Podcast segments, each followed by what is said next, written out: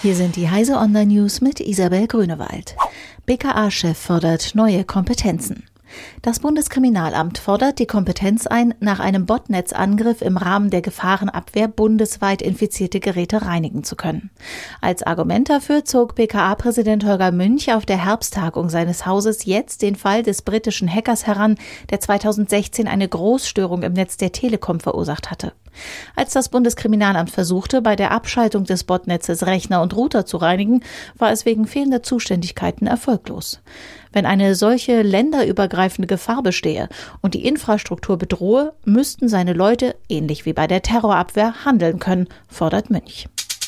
Panne bei Amazon, Mailadressen und Namen von Kunden öffentlich. Durch einen technischen Fehler wurden die Daten von Amazon-Kunden veröffentlicht. Zahlreiche Leser haben Heise Online darauf hingewiesen, dass es sich offenbar um die Namen und E-Mail-Adressen von Kunden handelte, die schon einmal eine Rezension für den Online-Shop verfasst haben. Ein Sprecher des Online-Händlers bestätigte die Panne gegenüber Heise Online.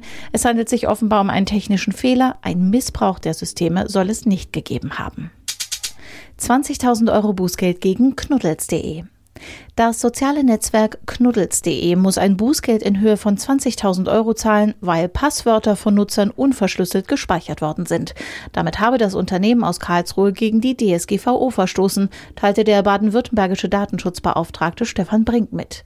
Er hielt dem Unternehmen zugute, dass es nach dem Hackerangriff vorbildlich mit seiner Behörde zusammengearbeitet und die IT-Sicherheit erheblich verbessert habe.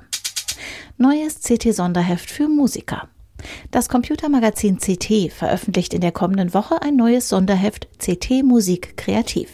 Der Ratgeber für das Heimstudio richtet sich an Einsteiger, Fortgeschrittene und Profis, die vornehmlich am Computer Musik produzieren. Neben ausführlichen Tutorials vergleicht der große Testteil über 50 Geräte und Programme. Diese und alle weiteren aktuellen Nachrichten finden Sie auf heise.de.